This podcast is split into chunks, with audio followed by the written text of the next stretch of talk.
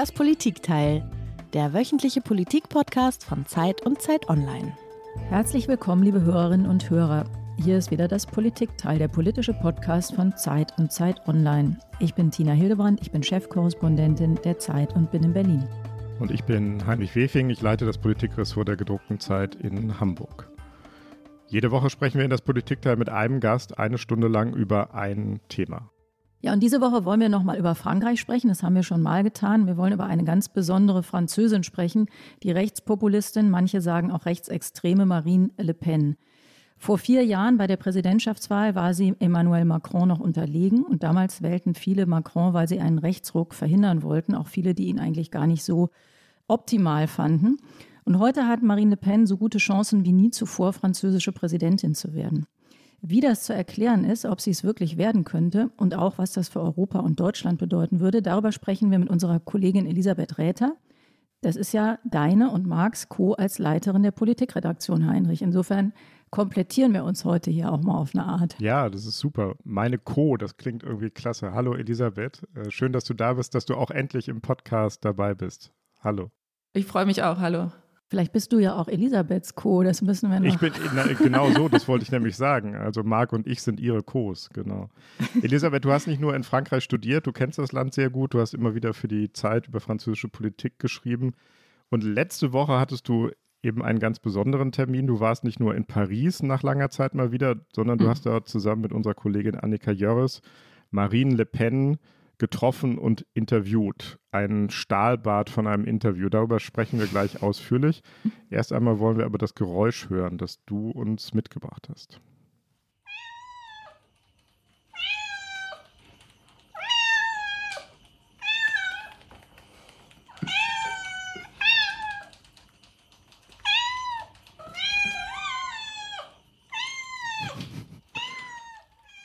Warst du das nach dem Interview oder war das Marine Le Pen nach dem Interview oder was war das, Elisabeth? Nee, die, äh, ich habe euch eine Katze mitgebracht, weil Marine Le Pen, ähm, man hat ja viele Bilder von ihr, wie sie so ist, als äh, Rechtsextremistin, Rechtspopulistin, als ähm, Tochter ihres Vaters, aber sie ist äh, eben in Frankreich auch inzwischen sehr bekannt dafür, dass sie Katzen liebt, weil sie das an eigentlich jeder Stelle äh, ständig immer sagt weil sie sich mit Katzen fotografieren lässt, weil sie äh, letzte Herbst ähm, Schlagzeilen gemacht hat, weil sie tatsächlich ein so eine Art Zertifikat als Tierärztin erworben hat, dass sie jetzt ähm, ihre Katzen selber sterilisieren kann, weil sie nämlich Katzen auch züchtet, worüber sie eben auch sehr viel spricht. Also sie Was ist für so eine, Katzen züchtet sie?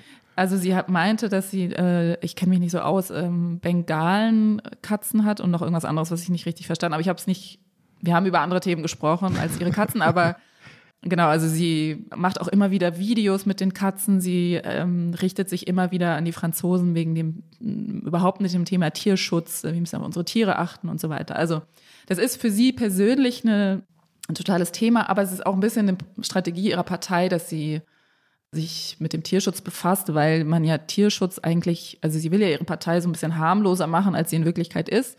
Und bei Tierschutz ist natürlich so, dass niemand gegen Tierschutz ist. Deswegen ist sie, hm. hat sie das so als Thema gewählt, was eben überhaupt nicht an, anrüchig ist, sozusagen. Dabei wissen wir aber hm, spätestens seit Brigitte Bardot und aus ja. allen James Bond-Filmen, dass der Bösewicht immer eine Katze hat, oder? Ja, ja, also sie, ich hätte mir das auch vorstellen können, dass sie da mich im Büro empfängt mit so einer Katze auf dem Schoß, die sie dann immer streichelt und die mich irgendwie böse anguckt, wenn ich irgendwie falsche Fragen stelle. Das war aber nicht so. Es gibt aber noch eine gute Katzengeschichte mit ihrem Vater, ne? denn ihr Vater Jean-Marie Le Pen ist ja ähm, mhm. ein ganz bekannter Mann und der eigentliche Gründer des Front National. Erzähl doch mal.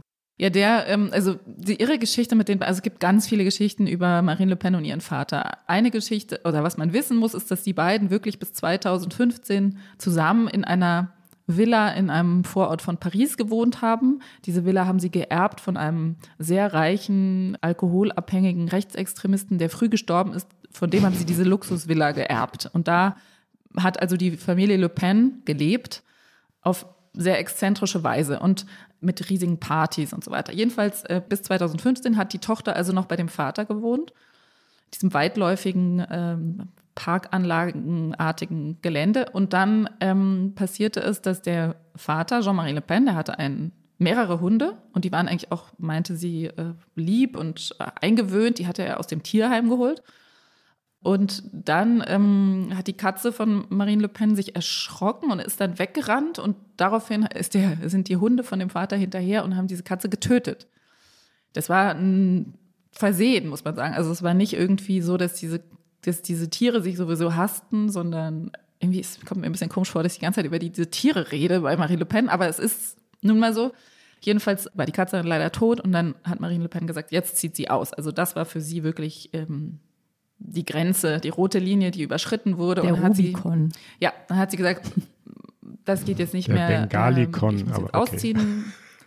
und, der, und der alte Le Pen meinte, was wegen einer Katze willst du ausziehen? Das ist doch irgendwie, übertreib mal nicht. Aber War das auch der Moment, wo die beiden sich politisch getrennt haben? Also haben die Katzen hier es war dasselbe Jahr. französische Geschichte geschrieben? Ja, es quasi? war dasselbe Jahr, aber natürlich, jetzt mal politisch gesprochen, hat er ihr einfach geschadet, weil er immer wieder wirklich fiese, brutalste, Holocaust-leugnende Dinge gesagt hat. Also es war wirklich auch, es hat wirklich auch einen ernsten Kern. Ne? Also er hat Hm. einfach äh, sich unmöglich verhalten und sich antisemitisch geäußert. Und für sie war das jetzt mal unabhängig von ihrer Ideologie einfach hat das, hatte das einen Punkt erreicht, wo ihr das politisch schadet, sodass sie sich zu diesem Schritt entschieden hat. Hm. Elisabeth, ganz kurz noch, bevor wir ähm, also jetzt von den Katzen direkt äh, zu Marine Le Pen kommen, noch ein kurzer Zwischenschritt. Ich habe es eben schon gesagt, du warst in Paris nach langer Zeit mal wieder. Wie fühlt sich Paris denn jetzt nach Monaten des harten Lockdowns eigentlich an? Wie leben die Menschen da? Ja, War es schön da? Wir beneiden dich alle um die Paris-Reise. ja. Erzähl mal.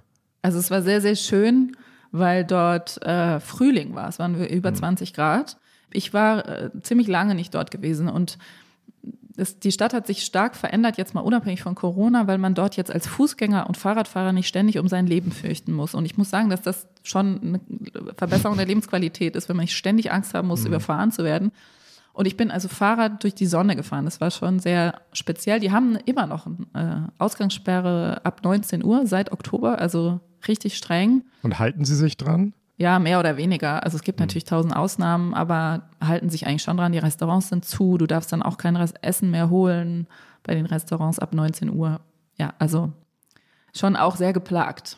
Erzähl doch mal, wie war das denn? Wir kommen nachher noch auf die ähm, eigentlichen harten politischen Fragen, aber so ein Interview mit Marine Le Pen ist ja auch nichts Alltägliches. Erzähl doch noch mal ein bisschen, wie das war. War das schwer, sie zu bekommen? Wo habt ihr sie gesprochen? Es war nicht so schwer, wie ich dachte. Ich hatte mich darauf eingestellt, dass sie Nein sagt, aber sie hat dann doch relativ schnell Ja gesagt. Warum, weiß ich ehrlich gesagt nicht. Sie hat relativ wenig äh, Interviews in ausländischen Medien gegeben, einmal in einer polnischen Zeitung, aber ich weiß es nicht warum. Jedenfalls hat sie uns dann da empfangen in so einem, in ihrem einfach, sie ist ja einfache Abgeordnete und hat uns dort in so einem relativ simplen, typisch pariserischen Büro empfangen. Sie war vom also der, sagen wir mal, das ganze Handling um das Interview herum war sehr professionell, freundlich, aber immer eine gewisse Distanz. Also sie ist jetzt nicht so, dass sie dann da irgendwie noch groß Smalltalk hält, vorher und nachher. Ist ja vielleicht auch ganz angenehm, oder? Also man will ja vielleicht auch ganz gerne eine professionelle Distanz behalten. Ja, War das dein erstes Interview mit ihr? nee, das war mein drittes Interview mit ihr. Ich hatte sie vor zehn Jahren, als sie Parteichefin wurde, getroffen. Damals war sie noch Europaabgeordnete. Da war sie sozusagen ganz, kannte man sie irgendwie noch nicht so richtig. Ähm, Und dann habe ich sie getroffen, ich glaube, es war 2015, nach diesen schrecklichen, in dieser schrecklichen Terrorwelle. Und da war sie sehr aggressiv drauf. Das war jetzt na, diesmal nicht so. Also diesmal war sie nicht so, ähm, dass sie uns die ganze Zeit beschimpft hat, ihr Deutschen und so. Also war ein bisschen entspannter. Ja, lass uns mal über das reden, was sich verändert hat. Emmanuel Macron avec 65,1% des suffrages qui arrive en tête et qui devient donc le nouveau président de la République. Marine Le Pen obtient ce soir, lors de ce second tour, 34,9%. Das war nach der Wahl vor vier Jahren. Damals bekam Emmanuel Macron 65,1 Prozent und Marine Le Pen 34,9, also ein eindeutiges Ergebnis. Und jetzt könnte die Sache womöglich etwas anders aussehen. Es gibt gerade Umfragen, in denen Marine Le Pen so stark ist wie nie zuvor. Und das Besondere an den aktuellen Umfragen ist, dass ihr 48 Prozent im Moment im zweiten Wahlgang zugeschrieben werden. Elisabeth, da du sie ja auch über einen sehr langen Zeitraum jetzt schon kennst und die Situation da beobachtest, was hat sich da verändert und ist das wirklich ein ganz qualitativ anderer Zustand als vor vier Jahren? Da war sie ja teilweise in Umfragen auch schon mal ganz gut. Mhm, ja, also sie liegt jetzt in den Umfragen immer noch nicht so, dass sie gewinnen könnte. Also Macron liegt immer noch vorne. Es gibt so eine, ein Muster in der französischen Politik, jetzt, ich würde sagen, seit 20 Jahren, seit der alte Le Pen zum ersten Mal in den zweiten Wahlgang kam. 2002 war das erste Mal, dass einer vom Front National, Jean-Marie Le Pen, in den zweiten Wahlgang kam und da stand es Chirac-Le Pen. Und seither gibt es ein Spiel, oder Spiel, aber ein Muster, dass man immer guckt, wie viel Wählerschaft hat der Front National stabil und hält die gläserne Decke, das wird auch wirklich so genannt, dass sie nicht an die Macht kommen. Und es gibt verschiedene Faktoren, die zu dieser gläsernen Decke beitragen. Lange waren das zum Beispiel die Katholiken, hat man gesagt, die Katholiken werden niemals Le Pen wählen, egal ob den Alten oder die Tochter. Das bröckelt aber ein bisschen. Dann gab es auch lange ein, äh, haben die Frauen äh, sich immer gegen den Front National entschieden. Auch das ähm, hat sich inzwischen aufgelöst. Und die Frage ist auch, ob die anderen äh, politischen Kräfte, also die Linken, die Linksradikalen, in Frankreich gibt es eine große Linksradikale auch, die Bürgerlichen, ob die bereit sind, politisch bereit sind, immer noch diesen Front Républicain zu machen, also diese, diesen Front gegen den Front National zu machen. Also egal, wer antritt, ich wähle eben nicht Le Pen. Das ist das, was eigentlich immer funktioniert hat bei, also was damals in dem Duell Chirac-Le Pen funktioniert hat. Viele Leute haben Chirac gewählt, die überhaupt kein, keine Lust auf Chirac hatten. Letztes Mal war es eben so, dass viele Macron gewählt haben, obwohl sie nicht Macron wollten, um Le Pen zu verhindern. Und die Frage ist immer, funktioniert das auch beim nächsten Mal? Das ist so ein bisschen der Grund, das Grundmuster der französischen Politik und da kommen die irgendwie nicht raus. Und es steht jetzt schon fest, egal was passiert, dass dieses Grundmuster auch nächstes Mal wieder so sein wird. Aber die Umfragen deuten jetzt darauf hin, dass die gläserne Decke, wie du es genannt hast, brüchig wird. Oder jedenfalls, dass äh, Le Pen so nah an die Decke rankommt ja. wie noch nie.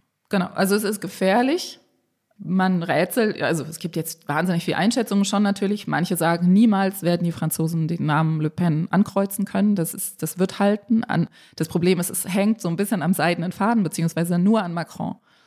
Es gibt im Moment niemanden, niemand anderen in der Opposition, der Macron, ähm, den, der Alternative zu Macron darstellt. Und damit hängt das alles an einem Mann. Und das ist natürlich erstmal für eine Person eigentlich eine Überforderung. Und dann ist es natürlich auch für die Politik, also Macrons Politik, die man natürlich kritisieren kann, natürlich wird er Fehler machen. So wie jeder Politiker Fehler macht. Aber jeder Fehler bringt das, das Land dem Front National näher. Und das ist eine sehr spezielle Situation, die, glaube ich, auch in Deutschland überhaupt nicht vorstellbar ist. Hm. Was eben mit dem Wahlsystem zusammenhängt. Ne? Also der, der gewinnt, bekommt die volle Macht, der, der verliert, bekommt gar nichts. Hm. Und es gibt, das müssen wir ganz kurz einmal auch nochmal sagen, die Präsidentschaftswahlen finden immer in zwei Wahlgängen statt. Beim ersten gibt es ganz viele Kandidaten, das Feld splittert sich auf und die beiden stärksten gehen dann in die Stichwahl und da gibt es dann immer die, die schicksalhafte Entscheidung. Ich habe viel nachgedacht, aber meine Entscheidung steht. Mein Ziel ist ein Projekt nationaler Einheit, ein großer französischer Plan für eine vereinigende Zukunft, in dem sich Franzosen jeglicher Herkunft wiederfinden können. Ein vollkommen anderes Projekt, das dazu beitragen wird, Frankreich wieder zurück auf die Beine zu bekommen. Ja, das war nochmal Marine Le Pen, die ein großes nationales Projekt ankündigt. Und gleichzeitig sagt sie ganz oft in diesen Tagen, dass das, was du beschrieben hast, die sogenannte Republikanische Front, dass die eben nicht mehr steht. Das behauptet sie. Und sie hat auch sehr an ihrem Image gearbeitet. Du hast ja vorhin die Strukturen im Land beschrieben, die Voraussetzungen, aber ich glaube, die veränderten Einschätzungen haben auch damit zu tun, dass Marine Le Pen versucht hat, zumindest sehr an ihrem Image ähm, zu arbeiten. Sie selbst spricht von ihrer Entteufelung. Was ist denn damit gemeint? Ja, das äh, hat, ist eigentlich ihr großes Projekt, dass sie eben die Partei äh, ihres Vaters, die eben unter ihrem Vater noch sehr viel deutlicher rechtsextremistisch, ähm, antisemitisch war, dass sie das dieses Image ja, weich zeichnet und gleichzeitig natürlich die traditionellen Front National Wähler nicht verliert. Und daran hat sie wirklich gearbeitet. Und ich habe fast den Eindruck, diese Niederlage äh, vor vier Jahren hat ihr fast ein bisschen geholfen, weil sie jetzt sagt, mh, hm, ja, also eine Niederlage in der Politik, das macht einen auch stärker. Und sie ist also nicht so wie Trump, der sagt, ähm, Niederlagen, ist, ich habe nicht verloren, ich, ähm, ich bin der Beste. Das macht sie nicht, sondern sie sagt, ja, das war für mich auch eine schwierige Zeit, auch für meine Familie. Ich bin in mich gegangen, es hat mich aber stärker gemacht. Also so redet sie. Eine ganz andere Art, mit der Niederlage von damals umzugehen als Trump. Und es ist natürlich eine viel, sagen wir mal, anschlussfähigere Art, mit einer Niederlage umzugehen. Fast, man könnte sagen, sympathisch zu sagen, ja, da habe ich Fehler gemacht jetzt äh, bin ich eine andere, ich bin reifer geworden. So, so stellt sie sich im Moment dar. Und hast du den Eindruck, die nehmen ihr das ab, die Franzosen? Ja, also ich finde, dass sie in ihrem ganzen persönlichen Auftreten das tatsächlich sehr glaub, also sehr glaubwürdig ist. Das Problem ist, und darüber werden wir aber auch noch sprechen, ist einfach, was ist ihre Politik, was verspricht sie, wie geht sie da vor? Aber was ihren, ihren persönlichen Auftritt betrifft, verstehe ich, warum man sich von ihr das erzählen lässt. Mhm. Ein Politikfeld, wo sie sich auch geändert hat, darüber habt ihr auch in dem Interview für die Zeit gesprochen, ist, dass sie jetzt nicht mehr für einen Austritt Frankreichs aus der EU eintritt. Das war Teil des Franz ihres Projekts ja. früher, jetzt nicht mehr. Wie begründet sie diesen Kurswechsel? Das war also schon direkt nach der letzten Wahl ihre Analyse, dass da die Franzosen zurückgeschreckt sind. Also für sie war das strategisch falsch, darauf zu setzen, dass ähm, die Franzosen aus der EU austreten wollen. Sie hatte das einfach total falsch eingeschätzt. Dann hat sie direkt schon nach der Wahl gesagt, sie will eigentlich drin bleiben. Ihre Begründung dafür jetzt ist, dass sie sagt, die EU ist ja sowieso französischer geworden, unter anderem durch die gemeinsame Schuldenaufnahme, die ja lange eine französische Forderung war. Die Deutschen haben nachgegeben. Und die Engländer sind nicht mehr dabei. Die Engländer sind nicht mehr dabei, ja. Also jedenfalls ähm, sagt sie ja, der Sparkurs ist beendet da ist sie äh, sozusagen optimistisch. Deswegen kann sie jetzt auch in der EU bleiben. Das ist ihre offizielle Begründung dafür. Meiner Meinung nach äh, hat sie einfach gemerkt, die Franzosen wollen nicht raus. Äh, also berechtigterweise. Il mange toutes les dates du il, il boit l'eau du puits et puis il s'en va. Quand il n'y a plus rien, euh, il s'en va. Il se moque de savoir qui va passer derrière lui. Voilà. Euh, nous, nous sommes des enracinés. Das ist ein super interessanter Teil aus eurem Interview, Elisabeth. Da habt ihr nämlich auch über die Ökologie gesprochen. Marine Le Pen gibt sich neuerdings auch als Ökologin, begründet es aber natürlich ganz anders als die Grünen, sagt im Grunde ist sei das sei Ökopolitik eine nationale und eine rechte Politik. Sie gibt sich als Verteidigerin der Landwirtschaft und plädiert für Atomkraft. Und sie sagt ganz stark, dass Freihandel und Klimaschutz im Grunde nicht zusammenpassen. Und sie hat gerade so eine kleine Dattelparabel gemacht. Da hat sie angefangen zu erklären, dass äh, früher die Nomaden immer weitergezogen sind und unterwegs äh, gegessen haben, so viel sie brauchten, dann sind sie weitergezogen. Aber wir seien sesshafte Menschen und könnten das nicht und müssen sozusagen auf der äh, auf der kleinen Scholle, das sagt sie jetzt wörtlich nicht, so habe ich es jetzt mal wiedergegeben, auf der wir leben, äh, damit müssen wir klarkommen und uns ernähren. Das ist eine ziemlich interessante Wendung, oder? Es wirkt überraschend, das hat aber eine Kohärenz, weil für sie ist das Wichtigste, das war letztes Mal auch schon so, für sie ist die wichtigste Trennlinie nicht die zwischen rechts und links, sondern die zwischen den ähm, Globalisierern, wie sie sie nennt, und den verwurzelten Patrioten. Das ist für sie eine Trennlinie, die viel wichtiger ist. Und das stimmt, dass die Leute sowohl von den Linken als auch von den Rechten damit überzeugen kann. Und das versucht sie jetzt, weil sie verstanden hat, dass die Ökologie ähm, äh, nicht einfach wieder weggeht. Und sie sehr, äh, eine sehr äh, kluge Strategin ist, denkt sie, dieses Thema kann ich eigentlich für meine Agenda benutzen. Also das, das versucht sie jetzt, dass sie sagt, die Globalisierung, der, die sozusagen freie Bewegung von Waren und Menschen auf der Welt ist unser Problem auch ökologisch, das müssen wir verhindern. Der Witz bei Marine Le Pen ist, dass bei fast allen Problemen, die es gibt politisch, immer die Folge oder ihr Vorschlag ist immer Grenzen zu, egal was passiert. Terror, Corona, Öko, immer Grenzen zu. Und das ist natürlich einfach, weil sie, und das darf man nicht unterschätzen, bei aller Smartness, die sie da irgendwie verkörpert, die ist einfach eine Ideologin und die ist eine Nationalistin. Und jetzt kann man natürlich sagen, äh, ja, soll sie halt Nationalistin sein, aber das ist wirklich ein Problem, beziehungsweise das ist einfach die gewisse Beschränktheit, die sie immer haben wird. Stimmt das denn, dass sie, also wenn sie sagt, sie hat diese Trennlinie aufgehoben, mhm. Mm, stimmt das denn eigentlich, sozusagen aus Sicht der Franzosen oder ist es äh, nicht eigentlich umgekehrt, dass die, diese Trennlinie ohnehin sich verwischt hat in den letzten Jahren und sie reklamiert das jetzt im Grunde für sich?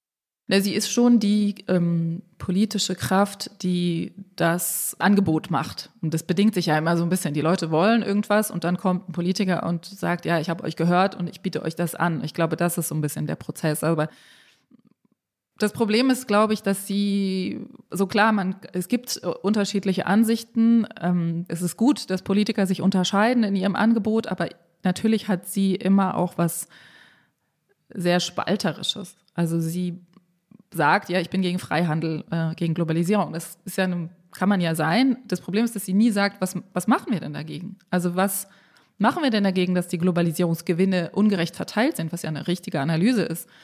Aber was ist denn die Lösung? Würden wir jetzt wieder äh, alle, also die Grenzen schließen ist ihre Lösung, aber das hat natürlich auch Folgen und diese Folgen buchstabiert sie nie aus. Und da kommt man auch zu etwas, was sehr typisch ist für sie, weil sie jetzt eben seit zehn Jahren oder jetzt ihre dritte Präsidentschaftswahl macht.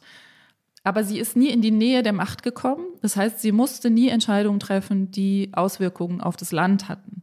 In Frankreich ist das so, dass die Opposition, es gibt ja quasi keine Präsidentschaftsopposition. Es gibt eine Opposition in der Assemblée Nationale, aber dadurch, dass Macron auch die überwältigende Mehrheit der Sitze hat, spielt die überhaupt keine Rolle. Das heißt, Le Pen kann seit zehn Jahren gegen alles sein musste nie im Sinne einer deutschen Opposition zum Beispiel auch mal für was stimmen, was sie nicht ganz so toll findet oder musste sich erklären für, zu einem bestimmten Projekt, warum sie dagegen ist. Also die deutsche Opposition muss ja immer auch ein bisschen sich zur Regierung konstruktiv verhalten. Das muss die französische Opposition nicht und das nutzt sie voll aus, dass sie halt alles nur rezensiert, kommentiert, sagt, ich würde es viel besser machen, aber am Ende ist natürlich die offene Frage, ist das wirklich so? Was kann sie denn machen, was das Leben der Franzosen wirklich verbessert? Mhm. Habe ich dich richtig verstanden? In gewisser Weise ist diese Hinwendung zum Grünen, zum Ökologischen, vielleicht auch nur eine neue Verpackung Ihres klassischen Themas Einwanderungspolitik? Ja, also das ist äh, schon so, dass sie da eben einen sehr äh, nationalistischen Blick drauf hat. Also sie ist eben dafür, dass die Grenzen geschlossen werden für einen Protektionismus. Und der bedeutet, dass man eben nicht äh, Arbeitsplätze auslagert, dass man nicht eben diese Freihandelsabkommen trifft, dass man auch innerhalb der EU Freihandelsabkommen verhindert. Also, dass die EU nicht weitere Freihandelsabkommen mit Nicht-EU-Ländern treffen. Äh, und das ist ähm, eine, ich weiß nicht, ob man sagen kann, gegen Einwanderung ist, aber eine nationalistische Politik. Hm. Aber sie spielt es jetzt ein bisschen anders oder ist der Eindruck falsch? Weil ich hatte den Eindruck aus dem, was man hier so gelesen hat, dass sie das Thema Einwanderungspolitik so direkt eigentlich weniger anschneidet als früher. Nee, das macht sie auch. Das macht sie immer noch und das war auch im Interview ein Thema. Also sie Sie äh, spricht viel über Ökologie, sie spricht viel über ihre Katzen, aber sie spricht auch immer noch sehr, sehr viel über Einwanderung. Mhm. Und in Frankreich ist es ja so, dass es inzwischen so eine Art ähm, Low-Cost-Terrorismus gibt, äh, was wirklich schrecklich ist. Das heißt, es gibt relativ viele Attentate mit sehr, mit wenigen Opfern, manchmal nur eine Person, aber das ist ständig da. Und jedes Mal, wenn es passiert, kann sie davon profitieren, mhm. weil dann ihr Bild von Frankreich, nämlich als gefährliches, chaotisches, von Einwanderern durchsetztes Land, das wird dann äh, dient ihr als Beleg und das macht sie auch immer noch. Also Einwanderung ist immer noch ihr großes Thema. Gerade erst gab es einen Aufruf von zwei Dutzend Generälen im Ruhestand, die vor dem drohenden Zerfall des Landes warnten, also genau das Thema angesprochen haben. Diese Generäle, äh, diese Ruhestandsgeneräle warfen, Rentnergeneräle warfen Präsident Emmanuel Macron Laschheit im Kampf gegen den Islamismus und rechtsfreie Zonen in der Banlieue vor. Manche französische Kommentatoren fürchteten schon einen drohenden Putsch. Das ist wahrscheinlich nicht ernst zu nehmen, aber das ist sozusagen die Begleitmusik zur Politik von Le Pen, oder? Ja, also das war, ähm, das war irgendwie irgendwas zwischen kurios und schockierend. Kurios, weil es halt irgendwelche komischen Militärs sind, die in so einer wirklich rechtsextremen Zeitschrift das veröffentlicht haben. Aber natürlich ist es eine totale Grenzüberschreitung, wenn plötzlich die Militärs anfangen, sich politisch zu äußern. Und das wurde natürlich auch so wahrgenommen. Und da hat Le Pen aber ganz im Sinne ihrer Entteufelung sozusagen gesagt, ja, also ich liebe Militärs, ich verstehe euch, ich verstehe eure Sorgen, aber wir müssen das politisch lösen. Ähm, deswegen kommt zu mir, ich bin die Richtige, aber die Politik muss das lösen, nicht die Armee. Das heißt, sie hat, auch da großer Unterschied zu Trump, ein, ein Verständnis für demokratische Institutionen. Sie weiß, wie das abläuft. Sie weiß, dass Militärs sich nicht politisch äußern dürfen, dass das ein Tabu ist, dass es verboten ist. Sie ähm, weiß das, aber weiß es trotzdem für, sie, für sich selbst zu nutzen. Mhm. Aber eben sehr präzise, ne? Das darf man eben bei ihr, das ist auch das, was sie so gefährlich macht. Sie ist eben nicht so ein, so ein Trampel wie, wie Trump, ja. Bei dem hatte man ja immer das Gefühl, der ist so, der versteht gar nicht, was Politik eigentlich heißt. Und das ist bei ihr überhaupt nicht so. Auch was ich vorhin gesagt habe mit der Niederlage, ne? Eine Niederlage zu akzeptieren, gehört zu einer Demokratie. So, das hat sie alles. Und das macht sie eben so, dass man denkt, ja, was werft ihr eigentlich vor? Sie ist doch eigentlich eine ganz normale Politikerin. Il y a des pays nombreux, trop nombreux malheureusement, qui ne sont pas dans Schengen, qui ne sont pas soumis à tout cela, qui ont été frappés de la même façon que nous par les attentats et par le terrorisme. Et d'ailleurs, j'ai une nouvelle pour vous. Depuis novembre 2015, Schengen le permet, nous avons rétabli des contrôles aux frontières pour lutter contre les terroristes qui ont permis l'interpellation de plus de 70 000 personnes. Donc ce que vous proposez, comme d'habitude, c'est de la poudre de perlimpinpin. Ja, das war ein Ausschnitt aus dem TV-Duell von vor vier Jahren und da ähm, hat Macron einen lustigen Begriff geprägt, Poudre de Perlimpinpin. Elisabeth, das musst du uns nochmal, äh, ich, ich weiß gar nicht, ob man es übersetzen kann, du musst es uns nochmal übersetzen, was meint er damit? Damals, das ist der, der Grund, warum wir uns den Ton hier anhören, damals ist es ihm noch gelungen, Marine Le Pen zu stellen und im Grunde ihre ganze ähm, sozusagen Inkohärenz auch zu benennen. Jetzt scheint das ja erheblich schwerer zu werden. Aber sag doch nochmal kurz, was es mit dem Pudre auf sich hat. Ja, das hat er, er hat das in dem Duell ähm, sehr gut gemacht, dass er ihr ähm, nachgewiesen hat, dass sie eigentlich nur Quatsch vorschlägt. Also in dem Fall schlägt sie vor, dass man die Grenzen innerhalb des Schengen-Raums schließen sollte und kontrollieren sollte. Und dann sagt er, ich habe äh, gute Neuigkeiten für Sie, das machen wir auch seit zwei Jahren schon.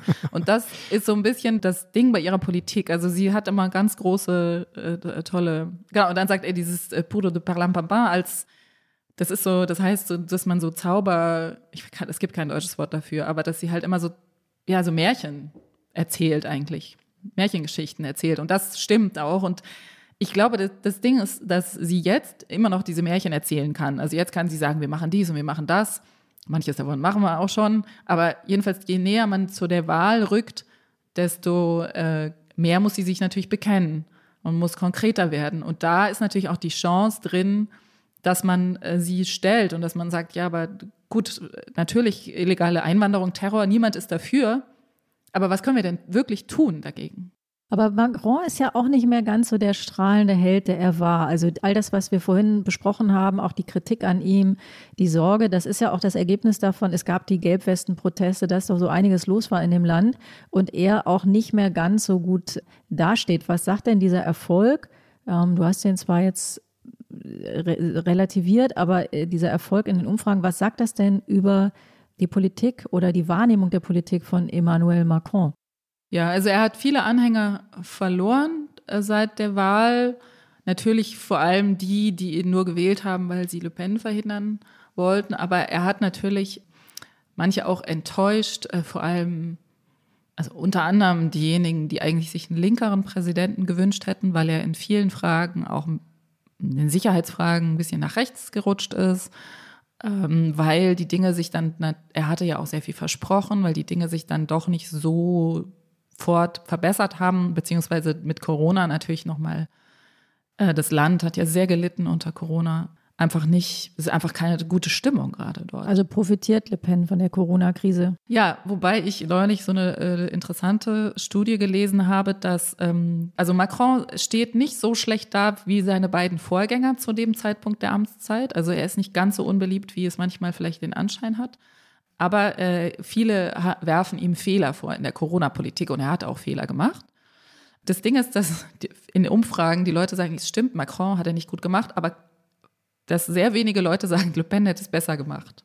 Also das, die Opposition, es gibt so einen Defetismus in Frankreich, dass man sagt, naja gut, also wahrscheinlich hätte es keiner besser gemacht. Und das ist dann wahrscheinlich eine sehr realistische Einschätzung der politischen Klasse. Und wie reagieren die Linken auf Marine Le Pen? Also wenn man mal sagt, äh, Macron ist bürgerlich, vielleicht sogar nach rechts gerückt, wie du sagst. Gibt es überhaupt noch eine ernstzunehmende Linke in Frankreich? Ja, also es gibt da auch eine sehr starke oder nicht besonders nicht mehr so schwache Grüne, die jetzt auch bei den Kommunalwahlen letztes Jahr gut abgeschnitten haben, die allerdings auf der sagen, nationalen Ebene nur eine Chance haben, wenn sie sich zusammentun. Und das ist eben gerade die Diskussion, ob die äh, Grüne, die extreme Linke unter Mélenchon und die Sozialisten sich zusammentun oder nicht, ob sie einen gemeinsamen Kandidaten aufstellen und, und wen. Und das ist komplett unklar im Moment. Aber du hast vorhin gesagt, nach deiner Einschätzung ist sowieso Macron der einzige Last Man Standing sozusagen, der überhaupt Marine Le Pen verhindern könnte.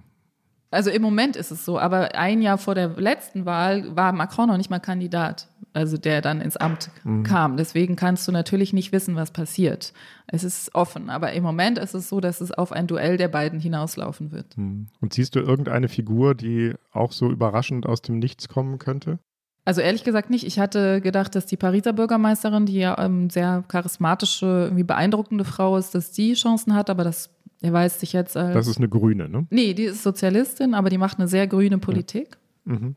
Und die ist aber einfach nicht vermittelbar offenbar in, in, auf der nationalen Ebene. Die kommt da irgendwie nicht richtig zum, zum Strahlen. Es gibt einen äh, Politiker, der immer auf den ersten Platz der beliebten Politiker kommt, was auch daran liegt, dass er nicht mehr im Amt ist, nämlich Edouard Philippe.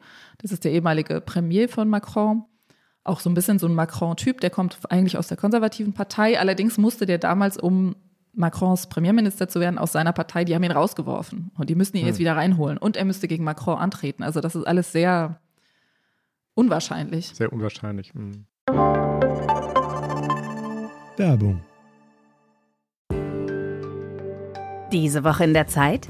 Die Bücher des Frühlings. 16 Seiten blühende Fantasie von gefährlichen Liebschaften, einer Flucht auf dem Mississippi und magische Erzählkunst. Das Literaturspezial zur Buchmesse in Leipzig. Die Zeit, Deutschlands größte Wochenzeitung. Jetzt am Kiosk oder direkt bestellen unter zeit.de/slash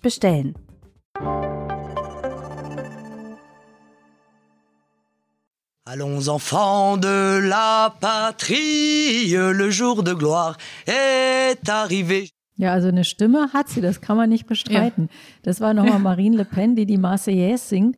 Das ist eine sehr berühmt gewordene Szene, die auch eine Rolle spielt. Erklär doch nochmal kurz, Elisabeth, zu welchem Anlass das so entstanden ist. Ja, das war vor, ist sehr, ist schon älter, ist schon zehn Jahre alt, da trat sie gerade an und sie hatte wieder eine ihrer seltsamen Forderungen, nämlich, dass alle äh, äh Enarchen, das sind die Studenten an der ENA, die dann diese Verwaltungseliteschule die Marseillaise auswendig lernen müssen. Und die Marseillaise ist eine sehr komplizierte Nationalhymne vom Text her, auch von der Melodie. Das war also ihre Forderung. Und dann fragt der Radiomoderator, bei, bei dem sie zu Gast war, sagt, ja, aber können Sie denn die Marseillaise auswendig? Und dann sagt sie, nö. Und man denkt so, das kann doch nicht wahr sein. Also so, so widersprüchlich, aber sie schafft es dann, die Szene rumzudrehen und sagt dann, ja, und sehen Sie, das ist das Problem. Ich habe sie nämlich nicht in der Schule gelernt. Und, das, und dann singt sie die Marseillaise auf eine sympathische Weise. Und da denkt man, okay, das das ist einfach ihr Talent. Sie schafft es. Das war auch im Interview so. Die hat ja ganz oft sich in Widersprüche verstrickt. Aber es war ihr überhaupt nicht peinlich. Und sie ist überhaupt keinen Zentimeter davon abgewichen. Also sie, sie hat überhaupt kein, so normalerweise, wenn man eine Argumentation macht und man merkt irgendwie, das funktioniert nicht, dann ist einem das ja ein bisschen unangenehm. Aber das hat sie überhaupt nicht und das Ding ist, dass sie dann nicht erstarrt, wie viele andere Politiker, die auf ihre Widersprüche aufmerksam gemacht werden, sondern sie scheint es fast zu genießen, als wäre sie in so einem Debattierclub, wo man einfach besser, wenn man besser argumentiert, gewinnt, auch wenn äh, es nicht der Realität entspricht. Also sehr gute Anwältin wäre sie geworden, weil sie sie auch ist. Ne? Ja. Also ist ja eigentlich eine studierte Juristin. Haha, Heinrich. ja. Ja, aus Juristen kann ganz unterschiedliche Sachen werden. Also. Zeitredakteur, französische Präsidentschaftskandidatin. Nee, jetzt mal im Ernst. Mhm. Ähm, du hast mal gesagt, Elisabeth, ähm, dass Marine Le Pen eine ziemliche, ich glaube, die Formulierung war, eine Denksportaufgabe für jede Feministin sei. Was meinst du denn damit? Ja, also mir ist das eben aufgefallen in den letzten Jahren auch. Sie ist ja die erfolgreichste Frau in der französischen Politik steht aber natürlich nicht für eine progressive Politik. Und es gibt ja zum Beispiel in Deutschland auch jetzt mit der, mit, ähm, der Nominierung von Annalena Baerbock so ein bisschen diese Idee, wenn eine Frau dabei ist im politischen Wettstreit, dann ist schon mal gutes Zeichen.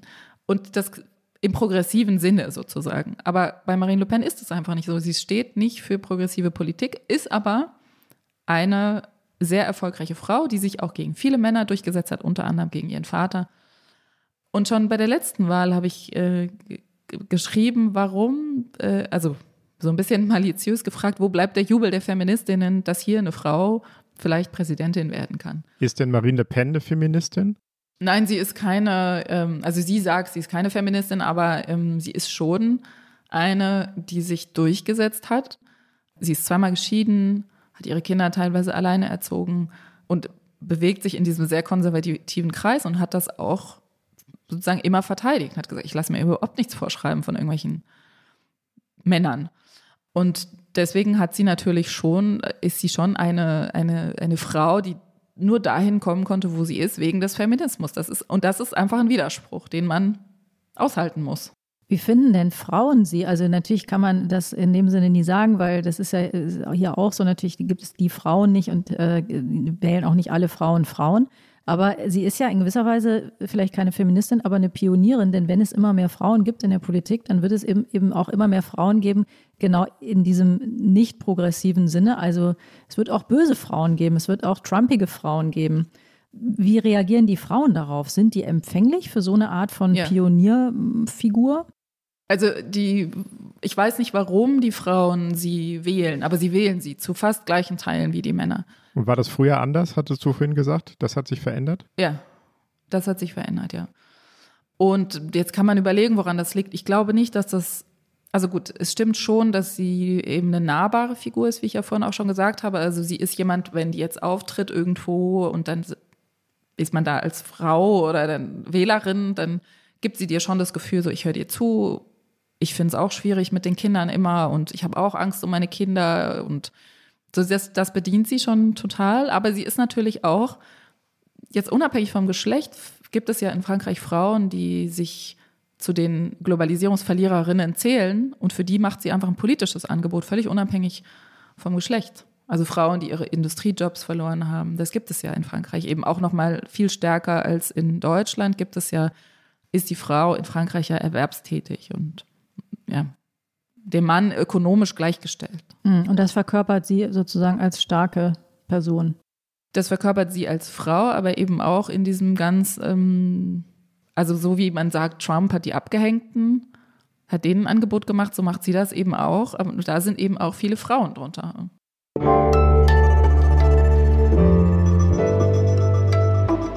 Die Flop 5. Elisabeth, machen wir an dieser Stelle mal einen Break und kommen zu unserer beliebten, berühmten und fast schon legendären Rubrik, den Flop 5. Fünf Phrasen, die man nicht mehr hören kann, die du nicht mehr hören kannst. Fünf Klischees über Frankreich, die du nicht mehr ertragen kannst und nie mehr hören willst. Was wäre das Erste? Also was mir immer wieder auffällt, dass es immer noch in Texten über Frankreich in Deutschland von der Grande Nation die Rede ist und kein Mensch benutzt diesen Ausdruck in Frankreich. Und mein Tipp an alle ist, wenn ihr einen Text über Frankreich lest und da steht Grande Nation drin, könnt ihr aufhören zu lesen. Ist von jemandem, der sich nicht auskennt. Sehr gut. Ich muss einmal hier ähm, eine kleine Erklärung loswerden. Es haben nämlich viele Hörer und Hörerinnen bemerkt, dass wir letztes Mal keine Flop 5 haben und haben sich beschwert und haben die Flop 5 eingefordert. Und natürlich habt ihr, haben sie alle recht. Wir haben das tatsächlich nicht gemacht, weil es unserem äh, Gast ein bisschen frivol geradezu erschien bei dem sehr, sehr traurigen Thema, das wir letzte Woche hatten, nämlich Indien.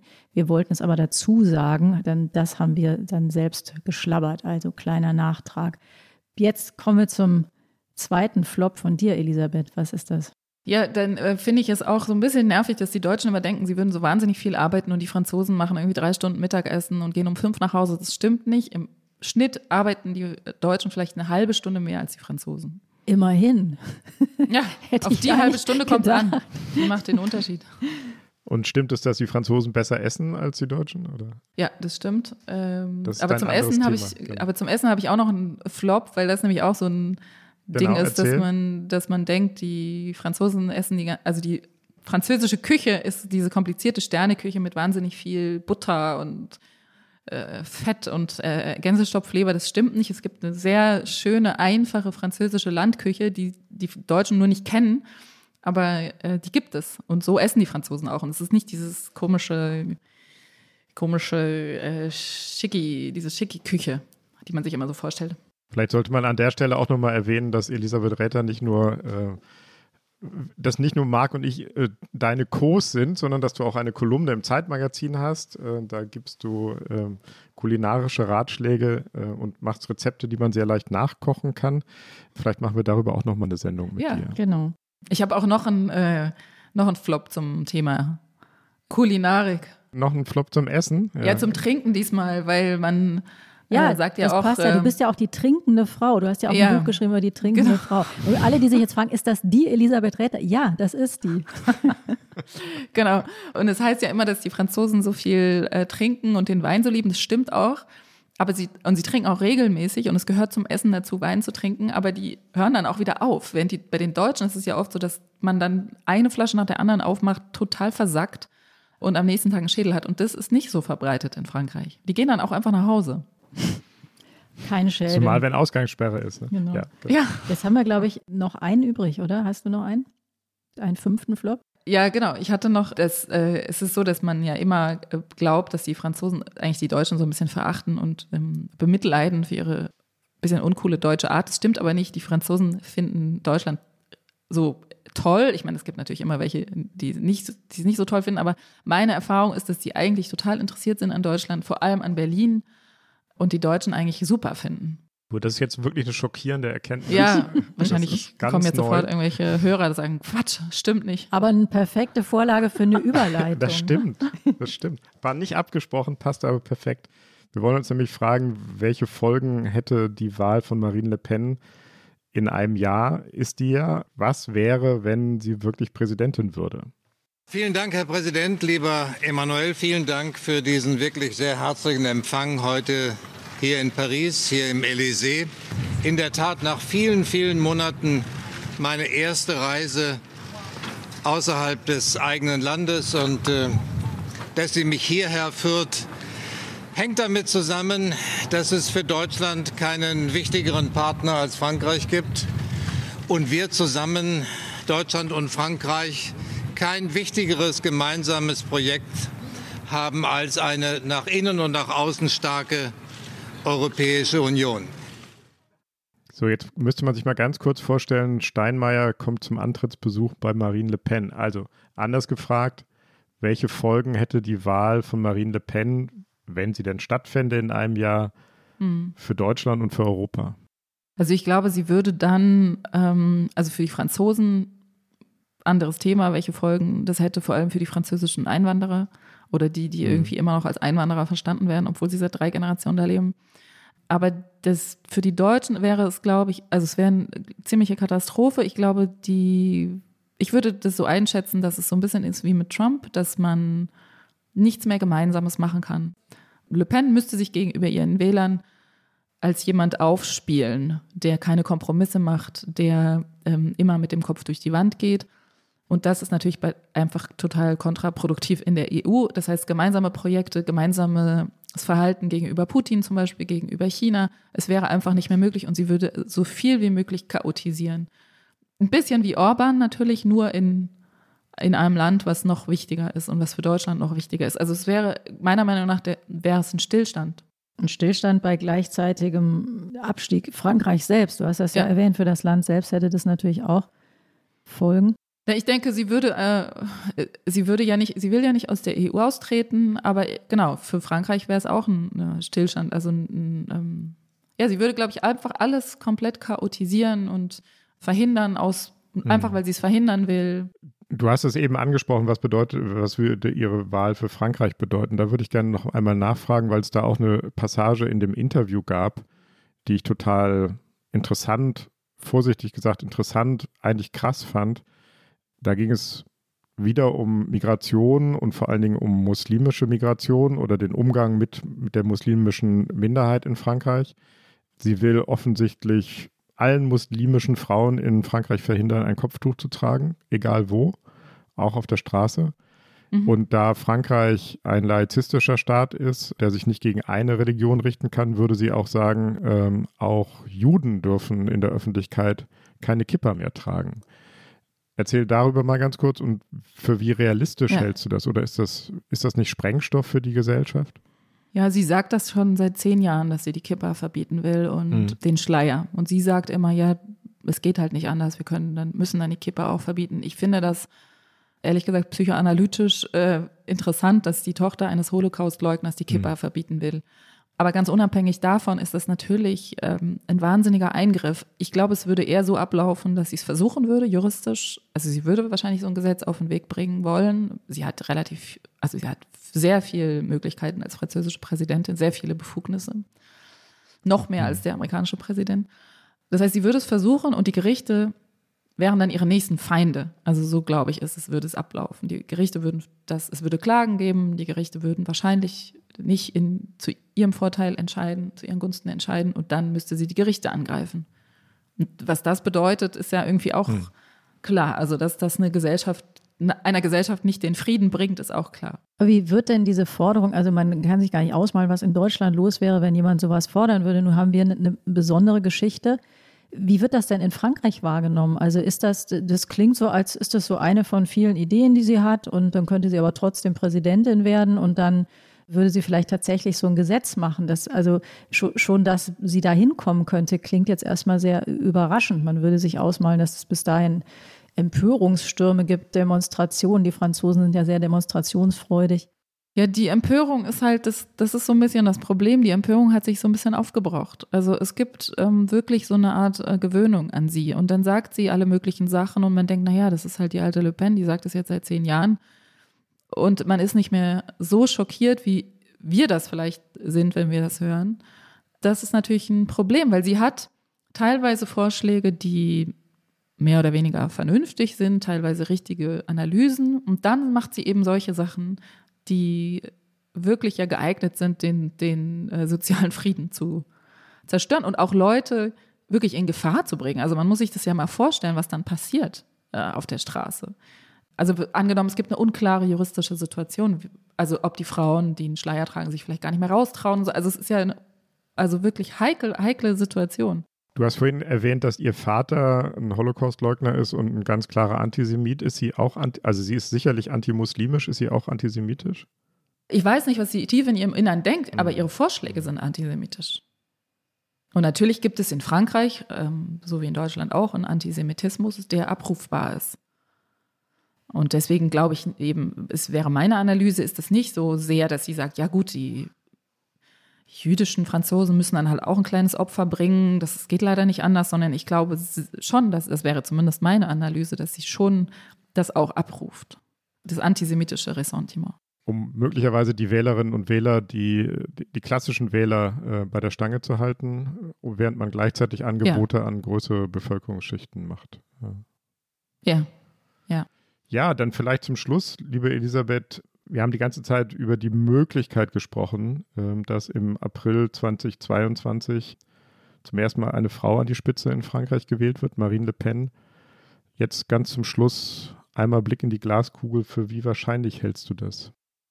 Also ich glaube nicht, dass sie gewinnt. Ich glaube, der Name ist immer noch eine zu große Abschreckung äh, und dass am Wahltag die Leute das nicht über sich bringen, neben ihrem Namen Kreuz zu machen.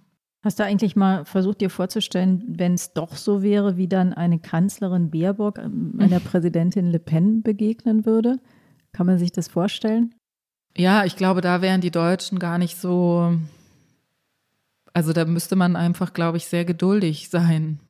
Das kann ich mir aber ehrlich gesagt bei Laschet auch vorstellen. Also, dass die dann einfach, ähm, ich glaube, man muss dann überwintern.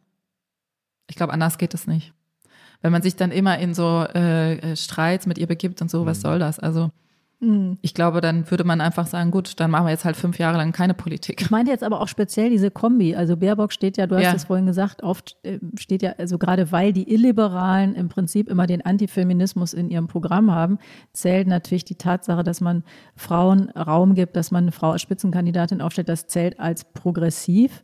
Da hätte man dann also eine progressive Frau mit einer nationalistischen Frau. Das ist natürlich schon eine extrem interessante Kombi, oder? Ja.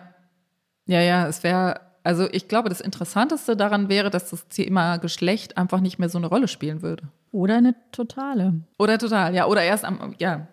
Aber ich könnte mir vorstellen, dass dann, dadurch, dass die Positionen zwischen den beiden so unterschiedlich sind, dass dann, dass man dann sagt, okay, es sind halt einfach so, wie es unterschiedliche Männer gibt, gibt es auch unterschiedliche Frauen.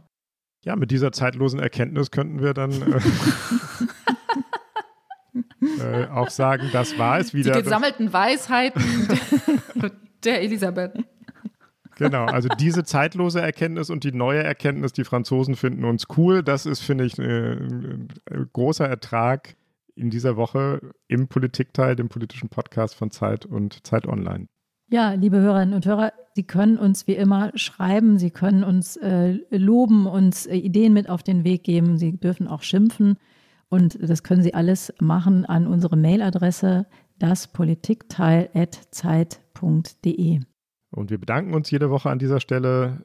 Auch diesmal. Wir bedanken uns bei den Pool Artists unserer fabelhaften Produktionsfirma, vor allen Dingen bei Felix, der uns hier immer geduldig und kundig durch die Aufnahme leitet. Wir bedanken uns bei Lena von Holt, die uns jede Woche bei der Recherche unterstützt, bei den Tönen und inhaltlich und damit das Politikteil überhaupt erst möglich macht. Wir bedanken uns bei Pia Rauschenberger von Zeit Online und natürlich ganz besonders bei dir, liebe Elisabeth. Es war toll, dass du da warst. Ja, ich danke euch. Und ich bin sicher, ähm, ich hätte jedenfalls große, große Lust, mit dir das Thema Frankreich hier und viele andere Themen, Essen, Trinken, noch weiter zu besprechen. Auf jeden Fall musst du uns weiter durch diese französische Politik und hin auf die Wahl begleiten. Das wäre toll.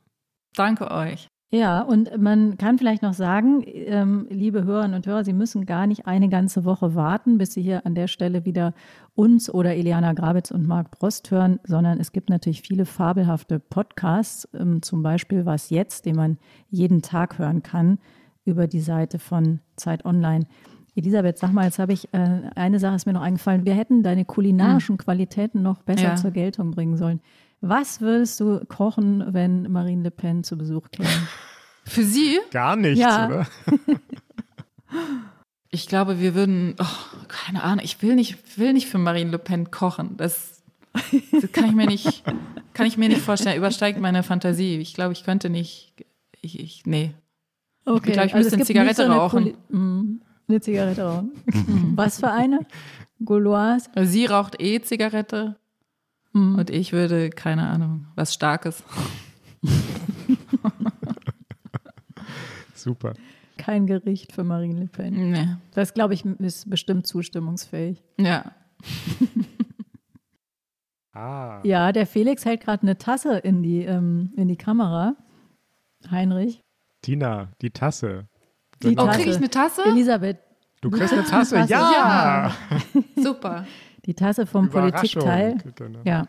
Und die kann auch jeder andere bekommen. Die kann man nämlich bestellen auf der Seite von Zeit Online im, wie heißt das, im Shop, im Fanshop. Da gibt es aber auch andere Sachen als nur Tassen. Ganz viele. Wir haben einen Fanshop, das wusste ich gar nicht.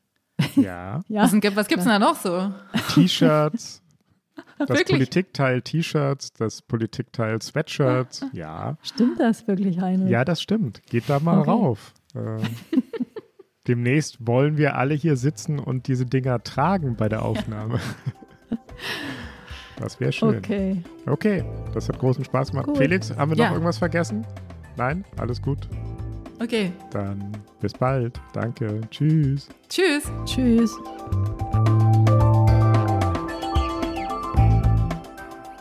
Das Politikteil ist ein Podcast von Zeit und Zeit Online, produziert von poolartists.de.